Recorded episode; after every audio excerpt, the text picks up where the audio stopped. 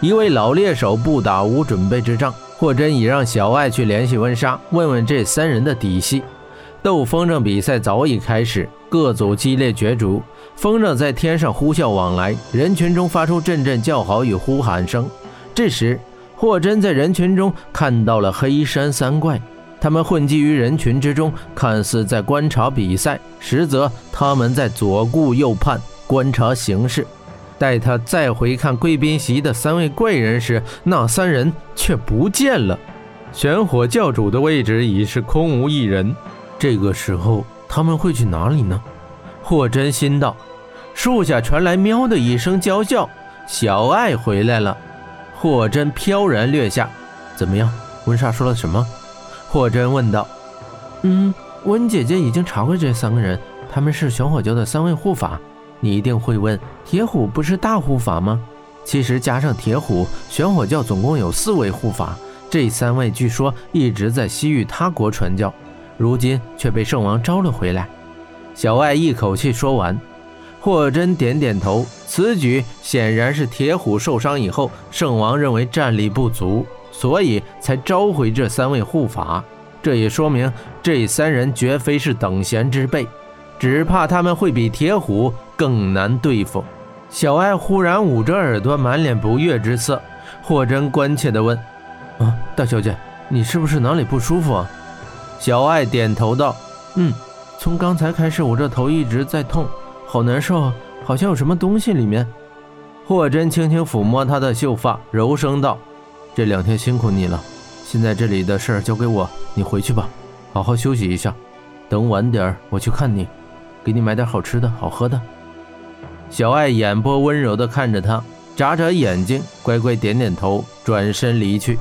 她是一个聪明的女孩子，她知道男人在做一件大事时，女孩只要不去添麻烦，就已经是功劳了。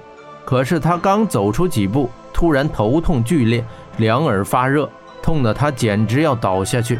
她不禁伸手在耳朵里掏出一样东西。这东西一拿出，他的头痛变好了。天珠，他手中赫然是天珠，天珠正暗暗地发着蓝光，股股热力涌出。小爱叫道：“霍真，你快看！”霍真一看到天珠的发光，突然预感到什么，他大喊一声：“小爱，快逃！”霍真飞身向小爱，就在他身形掠起那一刹那，一股劲风猛烈袭来。一个人影骤然掠出，一爪抓向霍真的肩头。霍真抬手一圈，正圈住那人的手爪，却未能将其荡开。这人武功不弱，竟是一流高手。就在同时，又有一爪袭来，劲风直逼霍真右胸，爪未到，却已疾风扑面。霍真不及多想，右手又是一个圈手，将这一爪给圈住。这两人同时变招，分别抓向霍真的左右两肋。霍真立即双手向下圈去，岂知这两人中途又变招，两爪陡变方位，又抓向霍真的双肩。这变招之诡异，出手之迅速，显然均是一流高手。霍真却未变招，他双手依旧画圈，各个自下面向上画一个圆圈。那两人手爪已临近霍真肩头，眼看便要得手，均是心中得意。岂知霍真出手虽稍慢，但双手画圈时却已激起一股元气。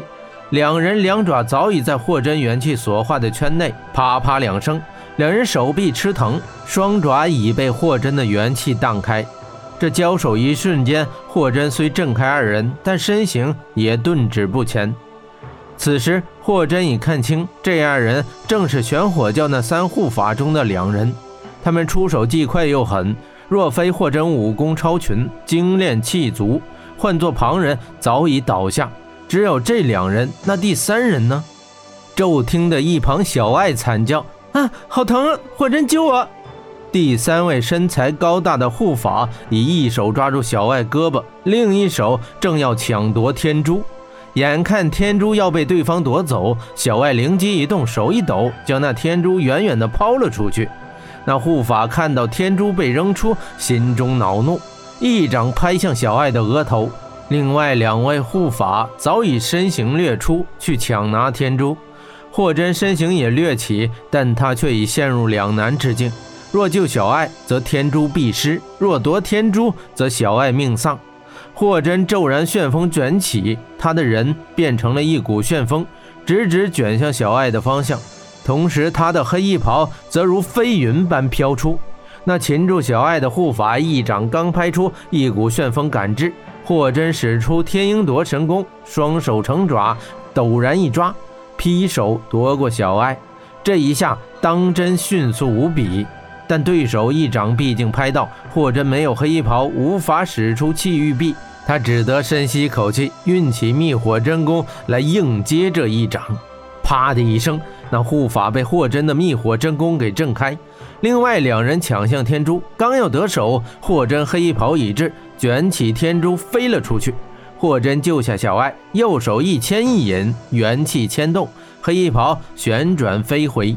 霍真一披黑袍。天珠已落回他的手中。